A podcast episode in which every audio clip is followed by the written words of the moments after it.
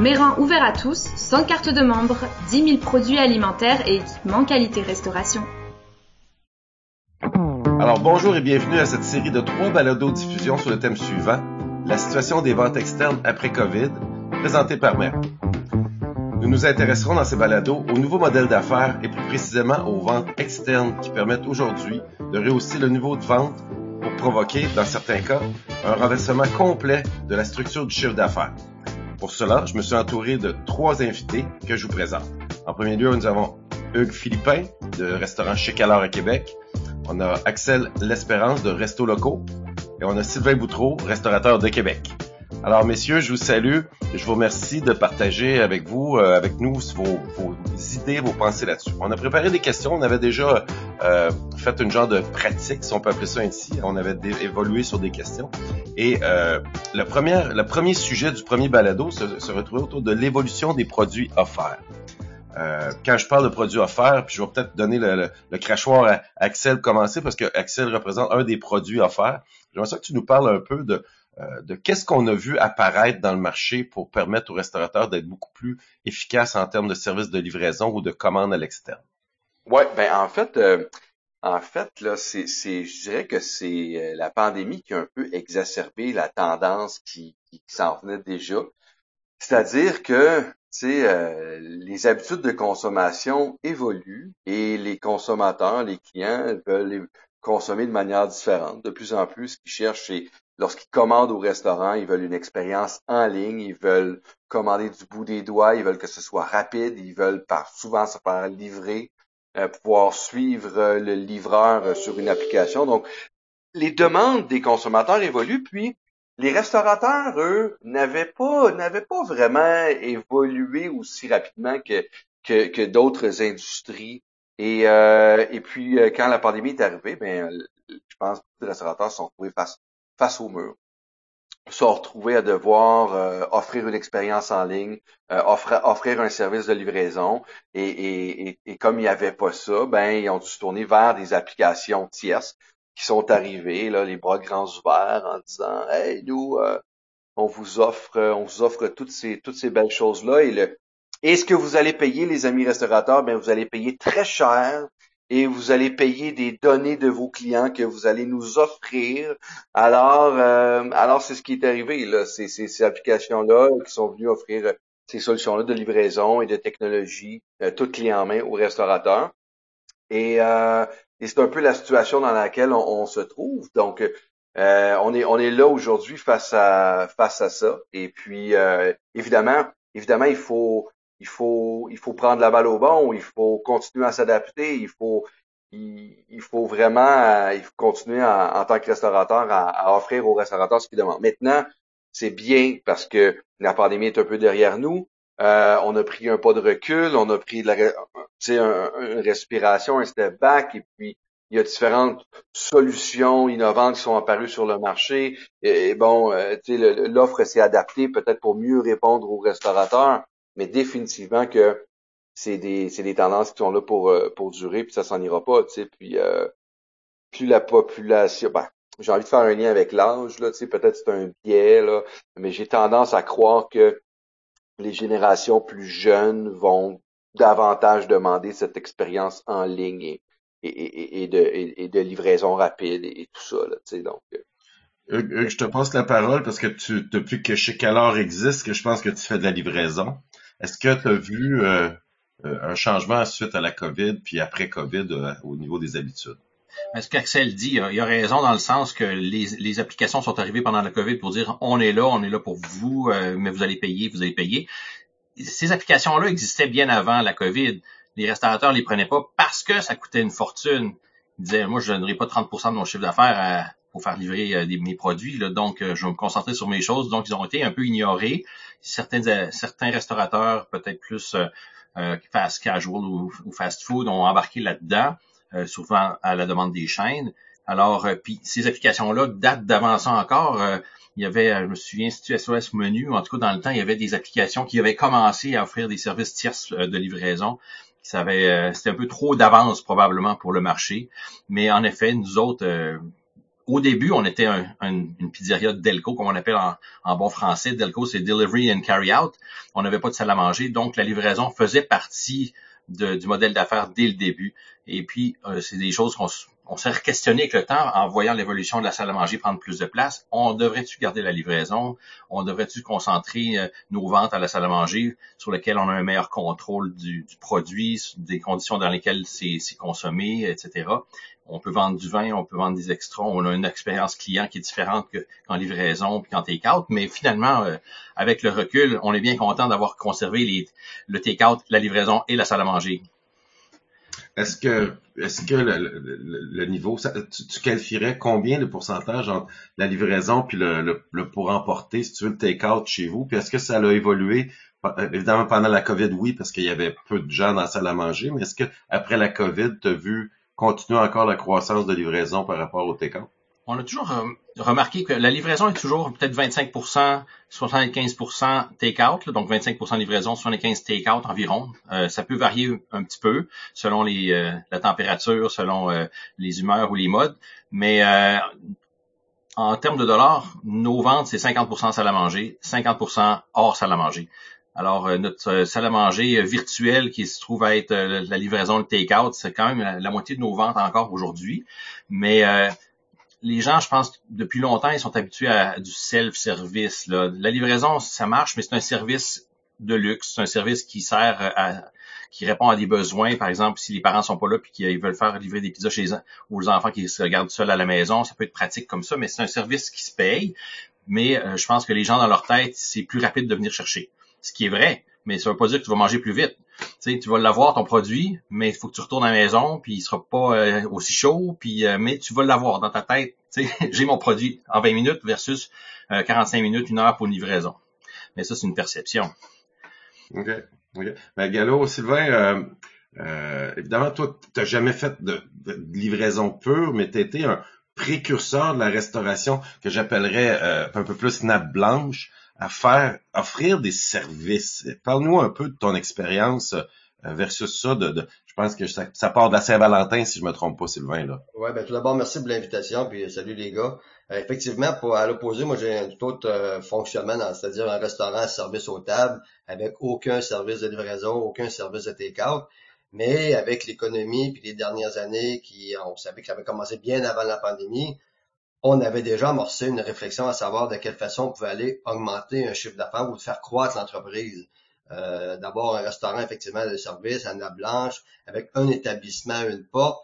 À un moment donné, ta croissance, ça devient assez limitée parce qu'il y a seulement qu'un samedi ou il y a seulement qu'un dimanche. Tu peux pas. Alors, on trouvait des façons de développer, d'augmenter, d'accroître euh, l'offre du restaurant. C'est là qu'est arrivé effectivement des périodes de, de, de entre autres pour la Saint-Valentin ou des événements en particulier. Mais on avait déjà augmenté puis pensé à notre réflexion pour aller chercher des revenus additionnels.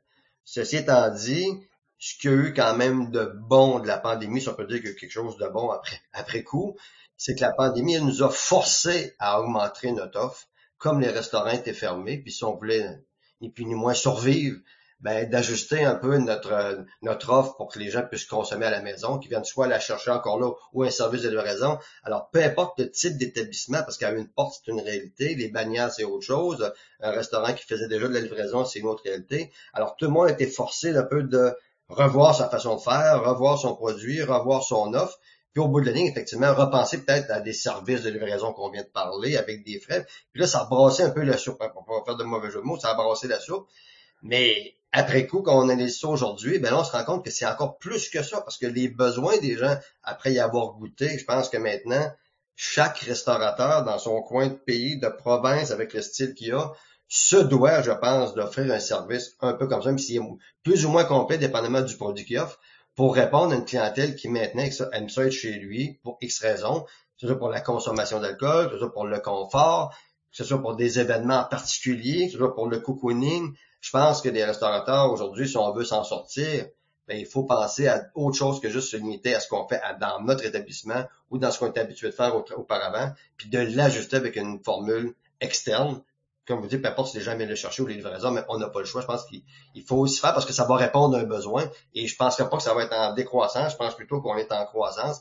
Puis les meilleurs qui vont en sortir, c'est ceux qui vont augmenter leur offre, ou du moins qui vont augmenter la, qualité de ce qu'ils vont offrir. Puis ça, ben, je pourrais en parler parce que j'en aurais long, j'ai comme analysé un peu le dossier, puis quand on parle de take-out ou de vente externe, hein, on parle toujours de ce qui est plus populaire, entre guillemets, et ce qui est de plus raffiné. La, la, livraison aujourd'hui, c'est effectivement, c'est plus juste ce que notre ami fait avec de la pizza, mais c'est c'est bien d'autres choses, mais on est encore loin d'offrir des bœufs Wellington en livraison non plus. Sais, pas, euh, mais il y a une façon d'offrir des produits, d'emballage, de production.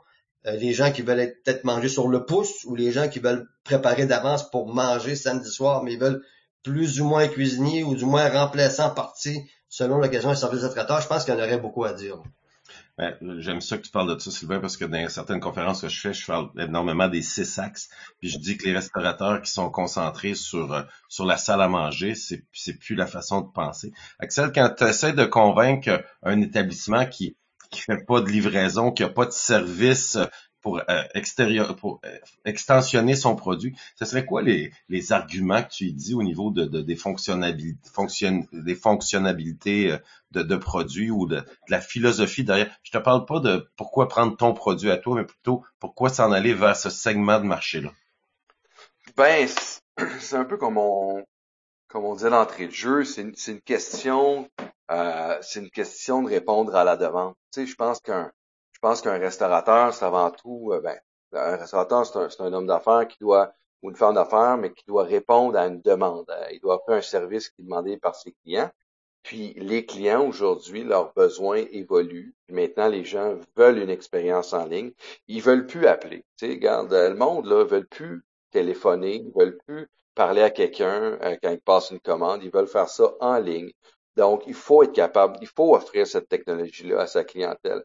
Puis les restaurants, puis les gens, pardon, pour les restaurateurs, mais les consommateurs pensent que beaucoup sont prêts à payer. C'est vrai que, comme disait Hugues, la livraison, c'est un luxe. C'est définitivement un luxe. Ça coûte cher, mais il faut pas sous-estimer euh, la proportion de clients qui sont, puis de consommateurs qui sont prêts à payer pour euh, pour ce service-là.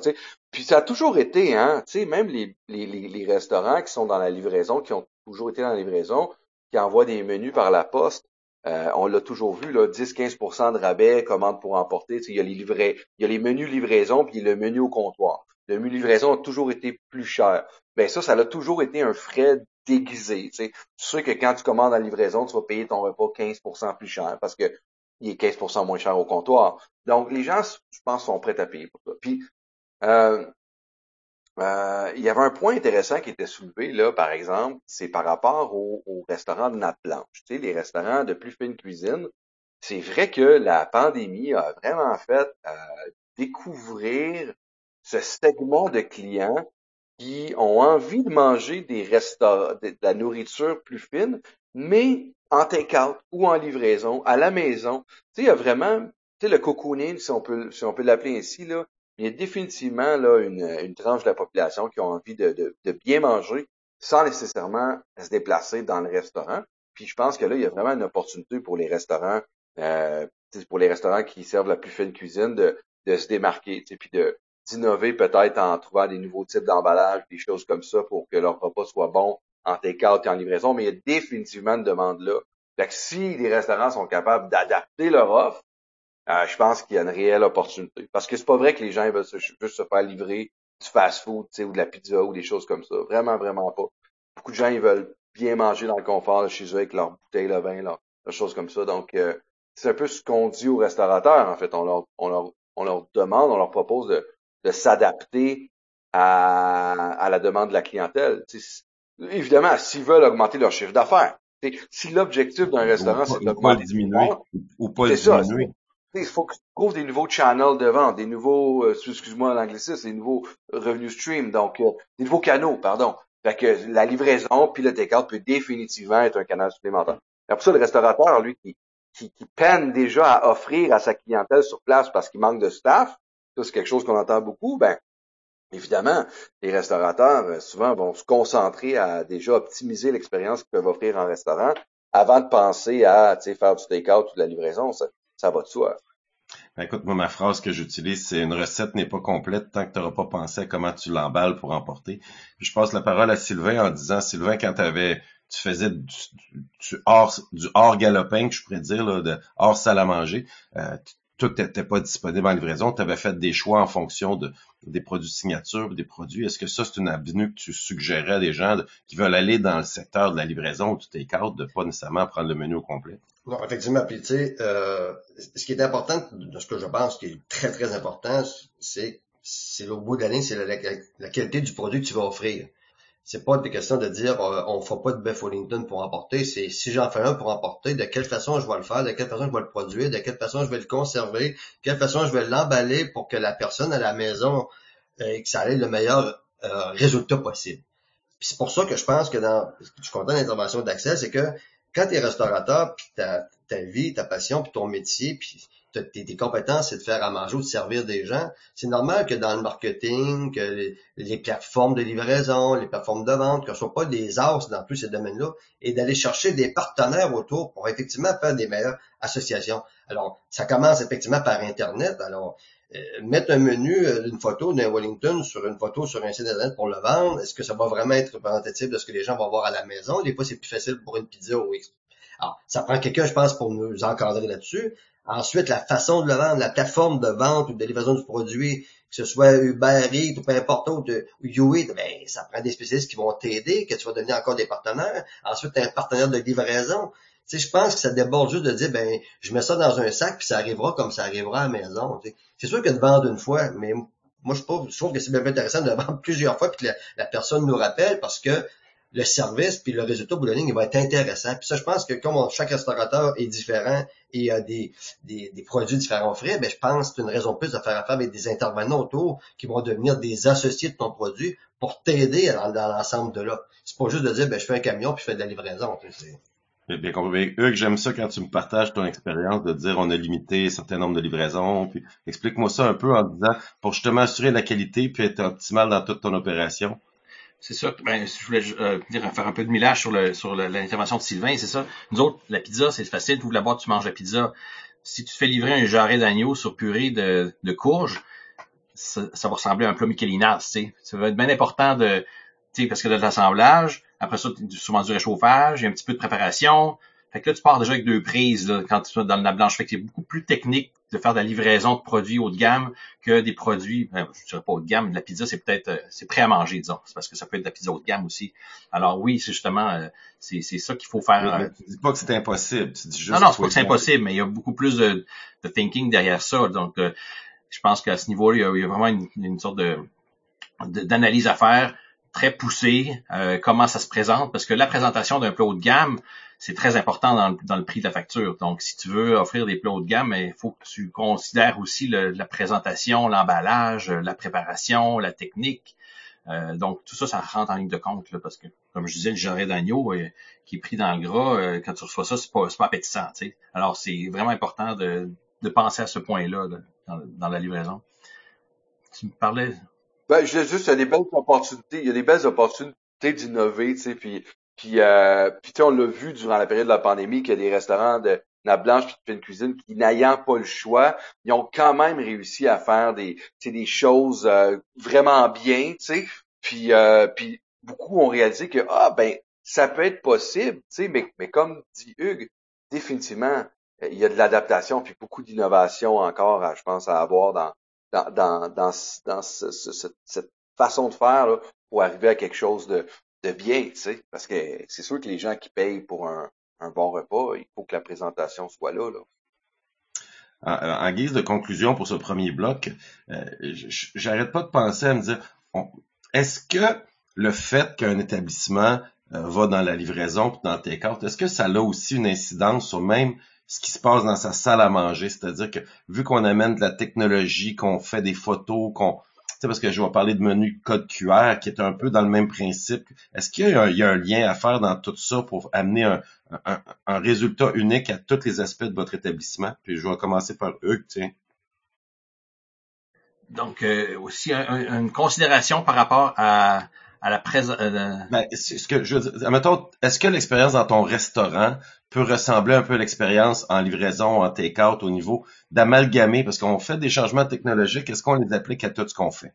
C'est sûr que nous autres, euh, au départ, quand on prenait des commandes téléphoniques, euh, c'était, on vendait beaucoup moins de, de, produits, la facture était moins élevée Parce que les gens, ben, je commandais une pizza, puis t'as bien beau avoir une bonne personne à la réception pour proposer un chausson ou proposer une salade, proposer un, Pepsi avec ça.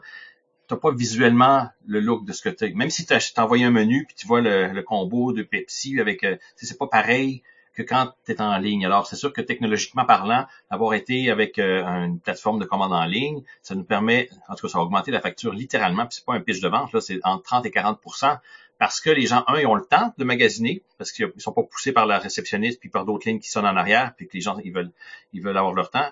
Ils ont les prix justes, les modifications.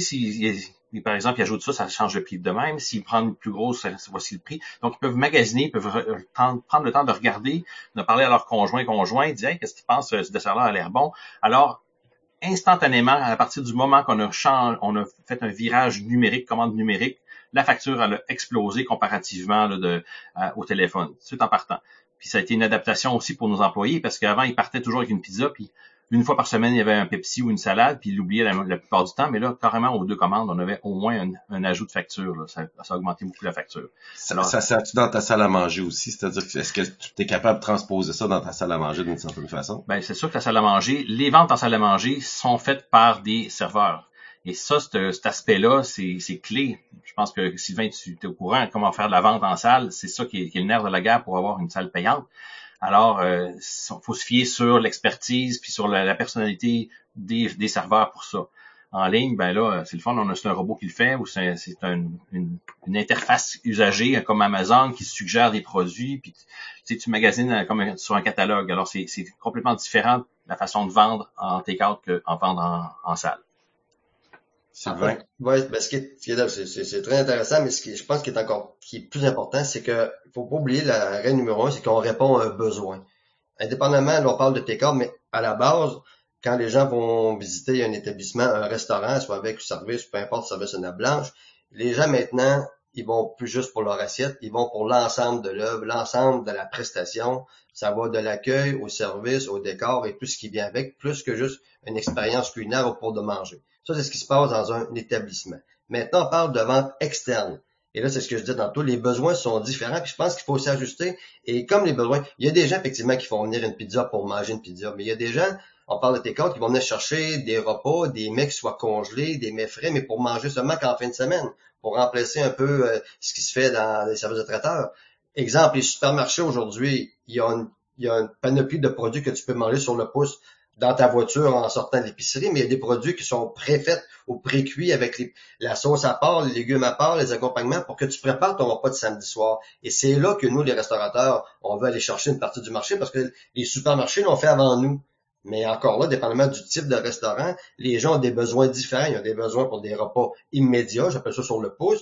Ils ont besoin pour des événements, que ce soit la fête à ma tante en fin de semaine, puis je prépare un repas, mais je veux pas le je veux le faire moi-même, mais j'ai pas trop de temps de cuisiner, ou des événements. C'est très, très large. Le, take-out, c'est plus juste euh, je vais le chercher puis je le mange ou un service de livraison. Et là, je pense que on répond à un besoin. Et même si la pizza est pas pareil, pareil, pareil, Hugues, c'est sûr qu'ils vont se baser sur le produit que tu fais en salle à manger parce que c'est ta meilleure carte d'affaires. Mais une fois qu'il est rendu à la maison, ben là, ça va être pour un autre besoin qui va être pas juste la pizza, par exemple, ou différent. Tu sais, ça va dans les deux sens. Absolument. ce que je voulais dire, c'est que la vente du produit, même comme ton client qui s'installe en salle à manger, si le serveur il propose pas le deuxième verre de vin, il le prendra possiblement pas. Donc, l'expérience va être là pareil, mais il faut quand même qu'elle soit accompagnée puis suggérée, puis donc ça fait une énormément partie de l'expérience de vente de, de, de, de, manger en restaurant. En, en, en take-out, livraison, t'as pas ça. On doit se fier vraiment sur le, catalogue, sur l'interface, sur les photos, sur, euh, sur, ces produits-là. Donc, c'est différent complètement la façon de vendre. Les gars, on va mettre fin à ce premier épisode euh, de, de, Balado. On invite les gens à suivre les trois épisodes. je vous rappelle qu'on est sur une série de trois balados sur la situation des ventes externe après COVID. On a nos trois experts. On a Axel d'Espérance de Resto Locaux, on a Hugues Philippin de Chez et on a Sylvain Boudreau qu'on nomme le restaurateur de Québec. Alors, euh, merci et on vous rejoint euh, dans le deuxième balado, le prochain balado, euh, tous.